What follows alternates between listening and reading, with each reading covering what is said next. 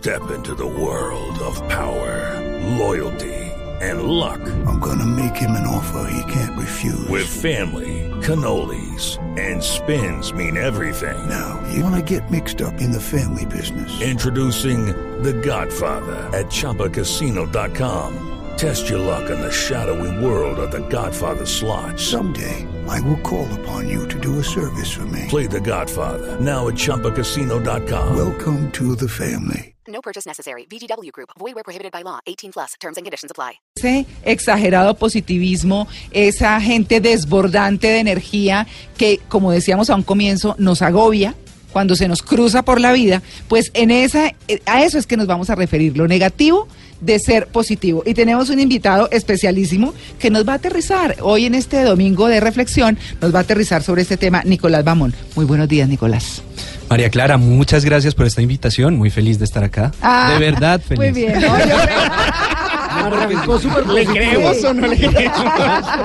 bueno, eso está muy bien. Nicolás es escritor, es profesor y psicólogo. Así que es una autoridad en el tema, por supuesto, y por eso lo hemos invitado. ¿Por qué esa gente que es tan eh, exagerada en el positivismo resulta agobiándonos? ¿Por qué? Resulta que eso se vuelve como una droga, ¿no? ¿Ah, sí? Te quiero comentar un poquito, Sí. eh, pues, eh, el trayecto, como yo comencé en una onda de vendedores de humo que todo lo que hacían era, eh, pues, hacer seminarios de actitud positiva, de gente que, que quiere pasarla bueno, de eh, la mente, tú estás por encima de la materia, no sé qué, una cantidad de cosas que, Mm. pues, yo desde muy chiquito dije que es este carreto tan, Sí. tan horrible. Pero Sí. empecé a darme cuenta de que pues hay algunas cosas por las que uno sí se puede ir y rescatar de eso y que no todo lo que están vendiendo es humo. Mm. Fíjate, cuando tú dices de el, el hashtag a que no le creo, pues yo no le creo a muchas cosas. Pero hay que revisar, ¿no? Porque, Mm. por ejemplo, acá en Colombia existe eh, la clínica de estética más grande de Latinoamérica, pero también existe la de garaje, ¿no? Claro. Entonces, por eso es que es tan importante filtrar. ¿Y Claro. cómo se hace para filtrar?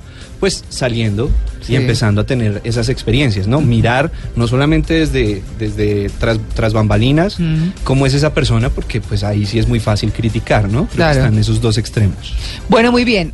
Yo les voy a preguntar aquí a mis compañeros de mesa a qué no le creen. Eh, cuando estamos hablando, eh, ¿de qué se ríe Luis Carlos? No, que ya estaba pensando en mi respuesta. Sí.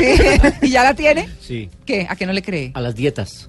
Sí, señor. Uy, No le creo a las dietas, no me parecen una herramienta eficaz. Me parece que hay otros mecanismos para lograr los objetivos y yo no le... Pero además, no, más que a las dietas, a los dietistas. Exacto. Uno va a una, a una dietista y la dietista es toda gordita, rellenita y lo pone a uno a aguantar hambre. No, no, no, no le creo. Ella come feliz y, Sí, y- sí, sí. Claro. Sí, yo, yo no le creo, yo no le creo a las cirugías plásticas que se hacen las, las personas en el cuerpo para bajar de peso. Ah, yo sí, creo no. que es súper importante y voy en su misma línea, que uno tenga una alimentación sana, sin excesos, sin tener miles de dietas Mm. eh, y hacer ejercicio y vivir bien, tranquilo, positivo, sano, pero sin estar haciendo cirugías No, obsesionándose con Es eso. no le creo a las cirugías. Exactamente.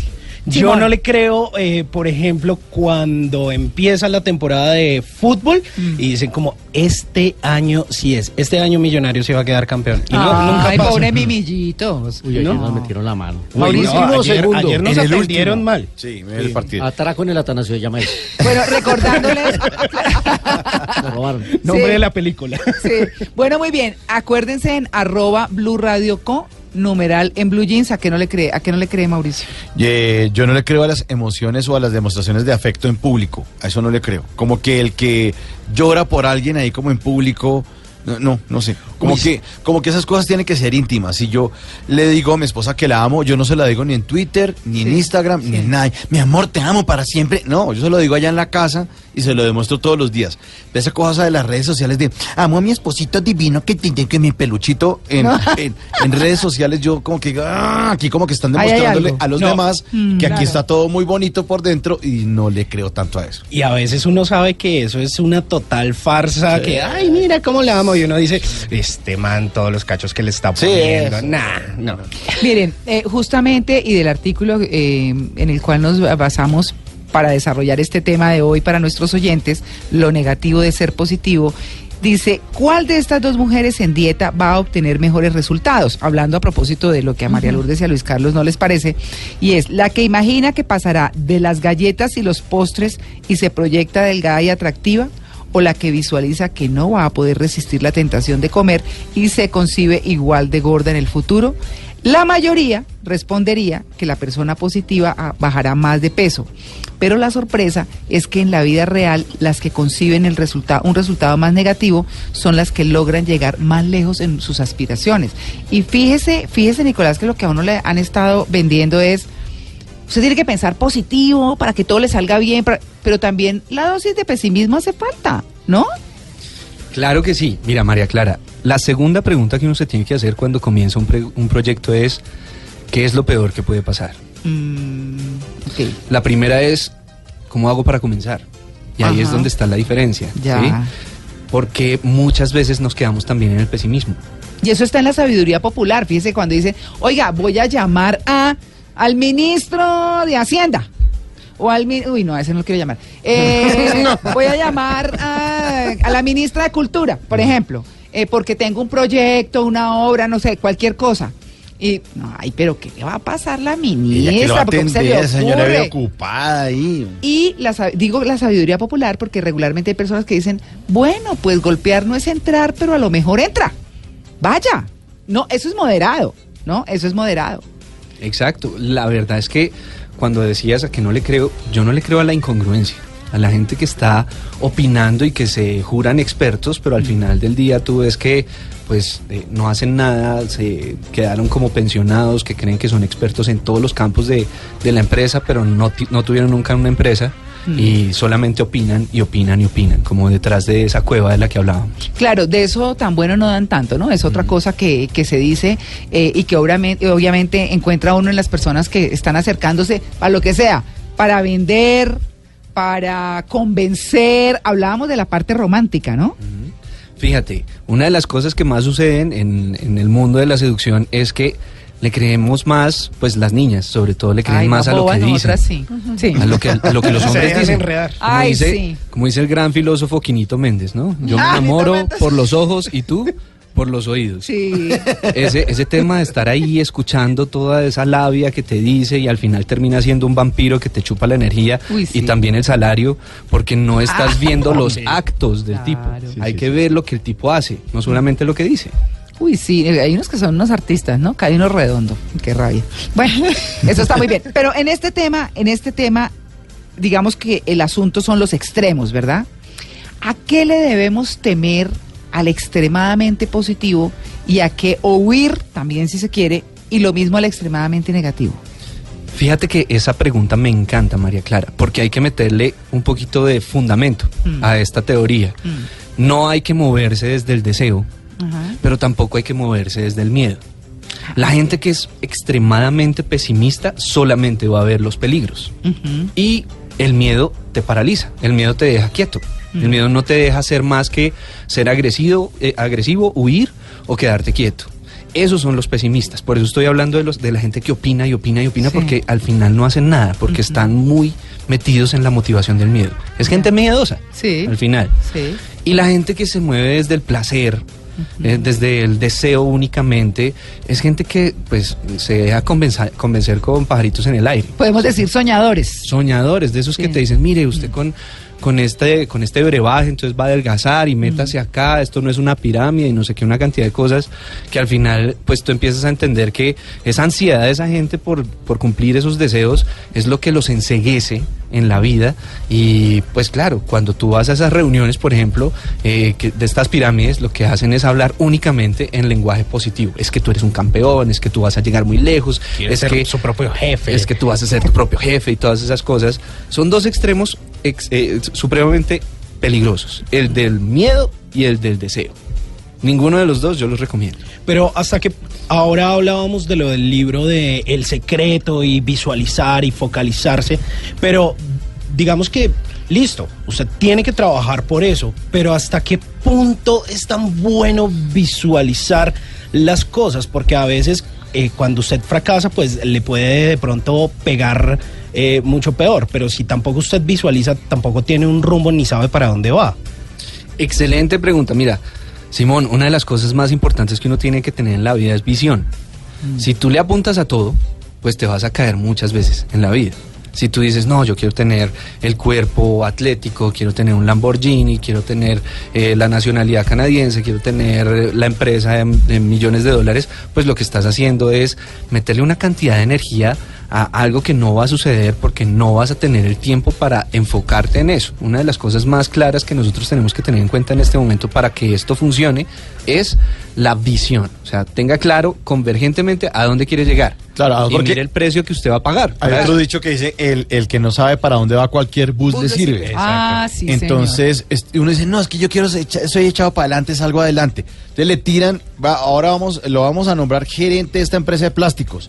Y uno dice, yo nunca lo he hecho, se mete en esa vaina y fracasa por no darse cuenta de que uno no tenía las habilidades para hacer eso. Claro, se queman. Y o le pueden tirar, no, es que este trabajo es yéndose a Ecuador y no sé qué, y resulta que uno no le gusta o no puede dejar de vivir en la ciudad que uno le gusta y fracasa por estarse metiendo en cualquier cosa. Y además por estar eh, dividiendo su, su gran energía en pequeñas cositas. Exacto. O sea, dispara para todo lado, pero no le pega a una sola cosa. Exacto, es, esa es de las enfermedades más grandes, precisamente como decían ahorita con el tema de Alec Baldwin en, el- en este capítulo de Friends. Pues eso es fastidiosísimo Uy, también. sí. o sea, Sí, que sí, que tú no veas el peligro al frente, que veas que todo va a salir súper positivo, eso también es, es cansoncísimo. Hay que tener Hay que aterrizar, hay que mirar el tema como es, pero pues obviamente teniendo la singularidad, ¿no?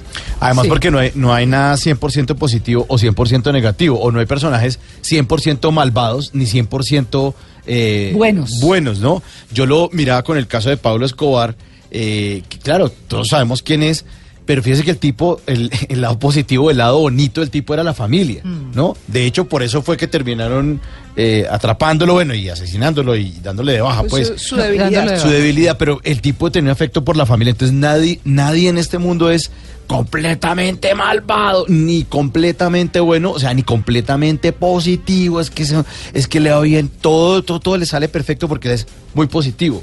Uno también tiene que tener como en cuenta que esos lados oscuros dentro de, dentro de la cabeza.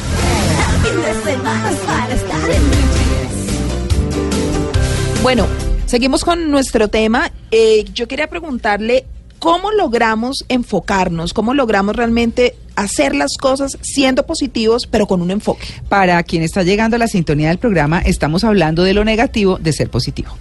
Fíjate, una de las cosas más importantes que tenemos que tener en cuenta es que el camino de cada uno es diferente. Entonces, lo que las otras personas que han fracasado te van a decir es obviamente lo que ellos ven en su vida. Entonces, claro, eso es válido siempre y cuando tú tengas en cuenta su camino de vida. Entonces, por eso es que es tan importante tener esa visión. Si de repente tú lo que quieres es eh, tener una panadería y le preguntas a un panadero cómo hacerlo, pues es muy diferente a que si le preguntas a tu tío que no ha hecho nada, sino que está en, en el, en el sofá sentado viendo televisión, es muy, muy diferente a quien le preguntas, ¿sí? Porque muchas veces vamos a tener estos optimistas y pesimistas alrededor, entonces hay que filtrar la información. Por eso es que es tan importante el enfoque. Cuando tú tienes una meta clara, ahí entonces empiezas a averiguar cómo hacerlo. El cómo hacerlo tiene que identificarse desde motivaciones diferentes del miedo y del deseo. No es ya tengo que ser millonario con esta panadería o será que si hago la panadería, será que mejor me quedo aquí arrunchado.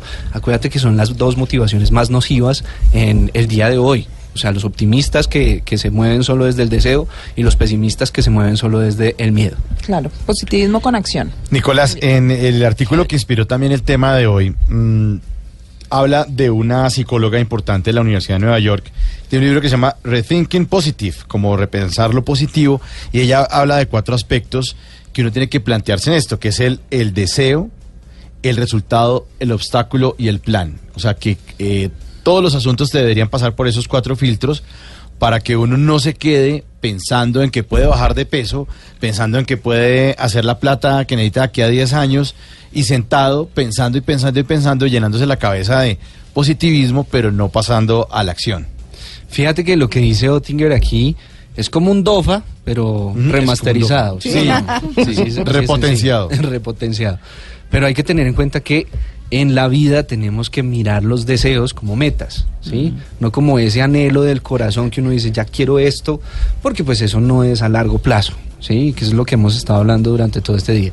Cuando tú tienes una meta, que es lo que yo le cambiaría a la, al- al- a la metodología de Oettinger, eh, empiezas a hacer lo suficiente para eso y te, y te empiezas a, a mirar, a, a cuestionar con respecto a cuáles son los, los obstáculos, cuál es ese, el- lo peor que podría pasar. Sí, las debilidades. Exacto. El DOFA. Las debilidades, Exacto. debilidades, fortalezas, amenazas Y oportunidades. oportunidades. Sí, exactamente.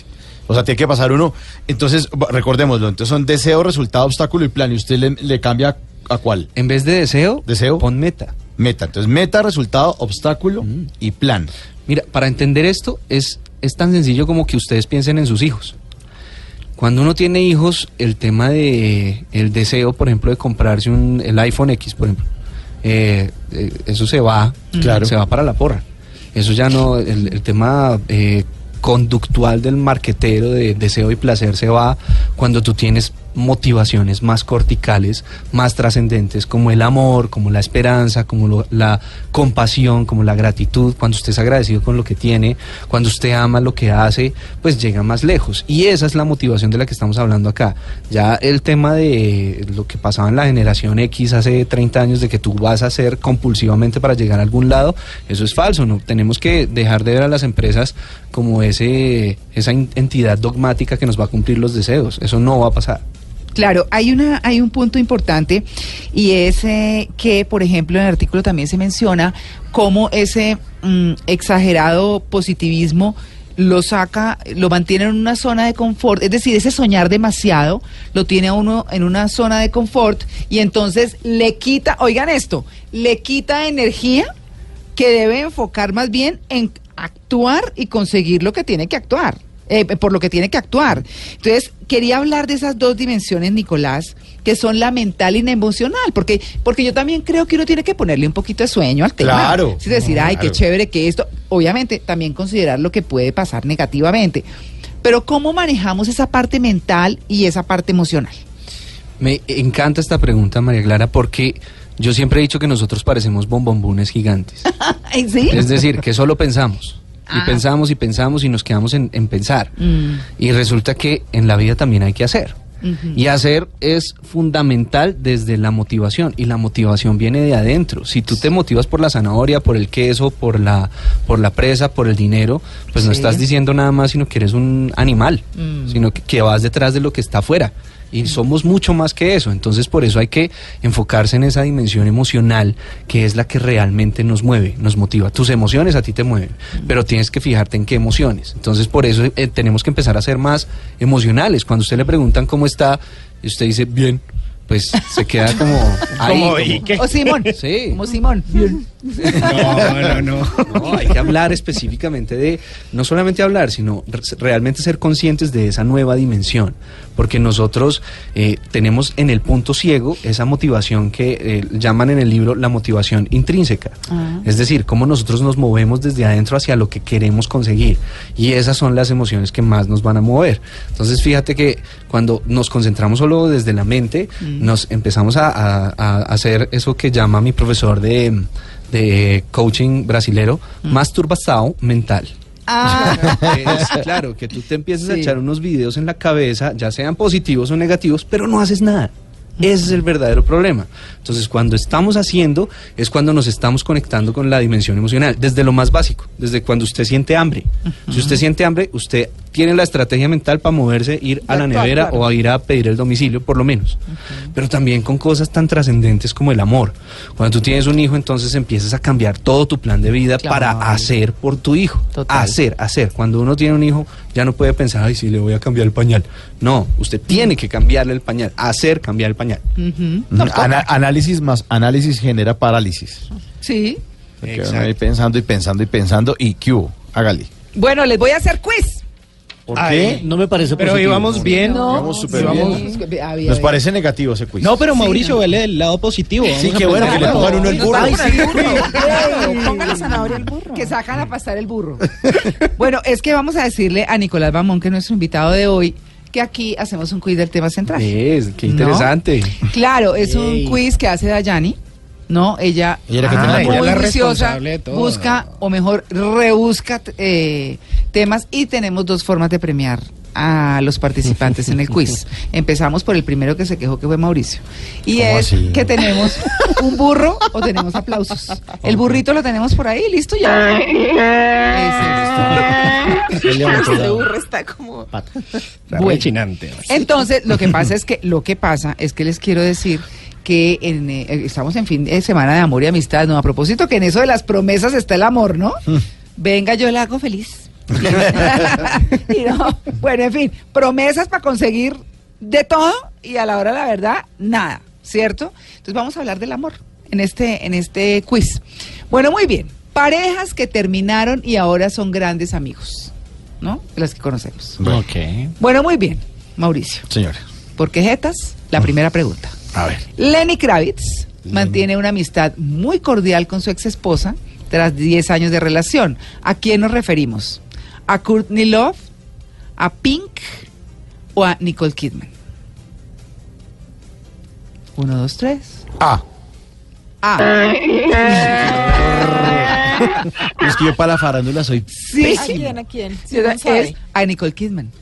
A Nicole ¿Ah, sí? Kidman. ¿Ah, Ay, sí? no le voy a poder preguntar aquí este joven me está viendo la respuesta. No, ¡Ah! no, no, yo no estoy viendo nada. Bueno, porque tras llevar varios años de relación, les doy el contexto con Nicole Kidman, Keith Urban, que me encanta, lo único que no me gustan son los tatuajes, pero me encanta Keith Urban, se encontró con el ex de su mujer, el gran Lenny Kravitz. Lo sorprendente fue el saludo y abrazo entre los tres tras haber terminado Kravitz con Kidman después de 10 años de relación. Yo no sabía que Terrible. él había sido Yo tampoco. idea. Mire, mire que esta yo semana tampoco. hubo un video viral Mm. de una entrevista que le hizo Jimmy Fallon a Nicole Kidman Ah. y resulta que estaban en vivo y ellos se conocían de alguna vez hace como 10 años que se cruzaron en Nueva York y ¿Con se Jimmy revela co- Jimmy Fallon, Nicole Kidman Ajá. y entonces cada uno cuenta su versión y entonces eh, invitan a la casa de Jimmy Fallon a Nicole Kidman porque Nicole Kidman quería cortejar a Jimmy Fallon, pero Jimmy Fallon tomó como una actitud como de no quiero, como que no sé, como que medio apático, se puso nervioso y le terminó revelando en vivo que quería ser novia de él. Pero pues ya se lo terminó diciendo 10 años después. No, o sea, en ese qué. momento, en ese momento no reaccionó Sí. ni nada. Hace 10 años quería ser tu novia. Ah, bueno. Gracias Como sí, ya, ya con hijos, nah, No, pues no, ya, no. Después, no, bueno, en fin. Bien, Luis Carlos. Sí, señora. presente. Esta pareja de ex esposos y ahora grandes amigos son los padres de Scoot, pues no, porque es que no tiene doble C. Bueno, es Scout, digamos, Talulahi Romer. ¿A quién nos referimos? Voy a dar.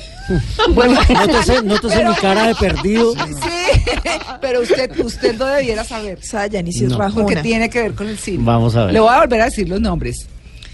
Eh, Scout, no, Scout, no estoy tan segura de esa pronunciación, y Talulahi Romer. Entonces, eh, tres parejas. Le a nombrar, No, no, no. le voy a nombrar tres parejas. A ver. Mark Anthony y Jennifer López. Toma nota, toma nota. Bruce Willis y Demi Moore. Angelina Jolie y Brad Pitt. Todos son de cine. Sí. C. No, esos nombres están rarísimos, ni idea. Bueno, le quiero decir que la larga relación entre los dos actores, Bruce Willis y Demi Moore, duró 13 años y no solo trajo fama a ese hogar, sino que además se consolidó con el nacimiento de sus primogénitas. En 1988, Moore dio a luz a su primera hija, Romer Willis. No. Pero ese nombre sí, bueno. Tres años después, mentiras, cada quien tiene derecho. Tres años después nació Scout LaRue Willis. Y otros tres años después se conoció a Talula Belly Willis, quien sería la última hija de la pareja. No, pero eso Pero sí eso- se agarraron en enciclopedia. Sí, pero los nombres que son marcas de carro, ¿o ¿qué? No sé, ¿sabe que no sé? Bueno, eh, Demi Moore está tan acabada. ¿Es cierto? Sí, terrible. Pero Perdió hasta cascada, los como dice la señora. Casca- pero claro, porque es que eso la, la vejez cuando entra en reversa, entra en reversa Pero y con ese churro reversa. que está Ashton Kutcher. Perdió los dientes de estrés. Del di- ¿Perdió los dientes? Sus dientes delanteros los perdió de estrés. Estaba mueca. Salía a la calle así, arrugada. Ella misma reveló una Mira, fotografía. Terrible. ¿Mueca? Como acá. Mue- mueca. Sí, la mueca. O sea que... La- ¡Qué horror! La mueca María Y Lourdes. salió en fotos y uno decía, no. O sea, Mire, Pero mire. sí, muy Tremendo. acabada, bastante acabada. muy arrugada. Ay, no, sí, fatal, Sí, ¿no? sí. Bueno, hay que acordarse que somos terrenales, ¿no? bueno, muy bien. eh, esta va para. Nicolás, Nicolás. No, es que. Ah, Nicolás. Ay, no. Eh, Ah, Nicolás, sí, le sí, faltaba Nicolás. chiquito no me sí. Bueno, a ver, Nicolás. ¿Entre qué años estuvieron casados Britney Spears y Kevin Federline? Ah, súper fácil. Le voy a dar tres rangos de fecha. 2003 a 2008, 2004 a 2007, 2002 a 2006. 2004 a 2007. Parandulero. Sí, señor. El bailarín y la cantante estuvieron casados entre 2004 y 2007. Frecuentemente se ven amistosamente para celebrar ocasiones especiales con sus hijos. Bueno, Que ahí Nicolás está. es fan de Britney Spears. Hemos descubierto acá. Sí, ¿Cierto? claro. Sí, sí. Le gusta muy bien. 8.55, Nicolás, para rematar, después de este eh, amable rato hablando de lo negativo de ser positivo. ¿Qué, digamos que un- como en un contexto general, con qué nos vamos? ¿Con qué nos quedamos puesto en este tema de hoy? Lo más importante es hacer, no Hacer. solamente opinar. Y no solamente pensar. No, no solamente pensar. Fíjate en cuál es tu motivación, porque tu motivación es lo que te va a poner el filtro que vas a tener en la vida. Si tú todo lo ves desde el miedo, entonces vas a ser el más pesimista de todos. Acuérdate que el miedo es lo que nos mantiene en la cueva. Mm. Esa cueva en la que tú vas a estar opinando, en la que vas a estar hablando, eso nos, nos deja paralizados, Mm. no nos permite hacer. Entonces hay que transformar nuestras emociones, hay que transformar esa motivación, ir por lo que realmente tú amas. Conéctate también con los demás. En ese sentido, eh, entiende que no solamente se trata de tus sueños, de tus deseos, o sea, no es tampoco el ser positivista de yo lo voy a lograr, yo lo voy a hacer, yo lo quiero hacer, sino también ver la necesidad que tienen las personas y cómo tú de una manera singular y excepcional te puedes ver a ti para poder entregarle eso a los demás y mostrar las cosas con, con los actos, no con Claro. lo que dices. Los sueños, como dice el pibe Valderrama, los sueños no se cuentan, los sueños se, se cumplen. Exacta. Ah, sí, señor, esa es una buena cosa, ¿no?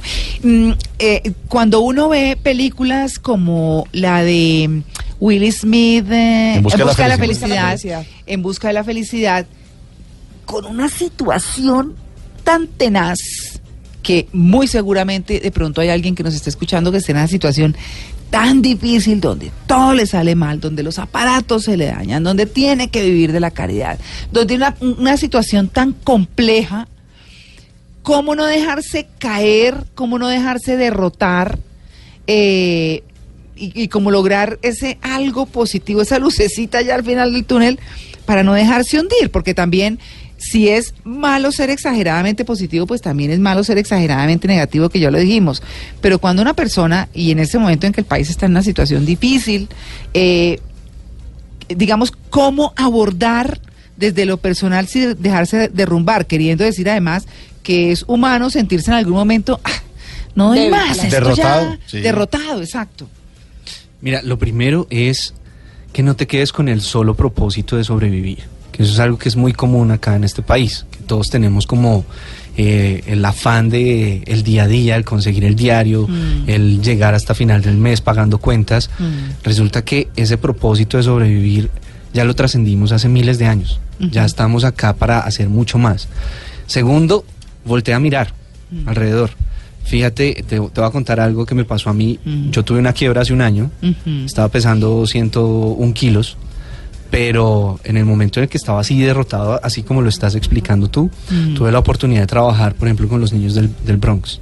Ah, Y ahí, como que fue pu, pu, par de Mm. cachetadas, deja de ser imbécil. Mm. Estás bien, estás vivo. Mm. Trabaja más.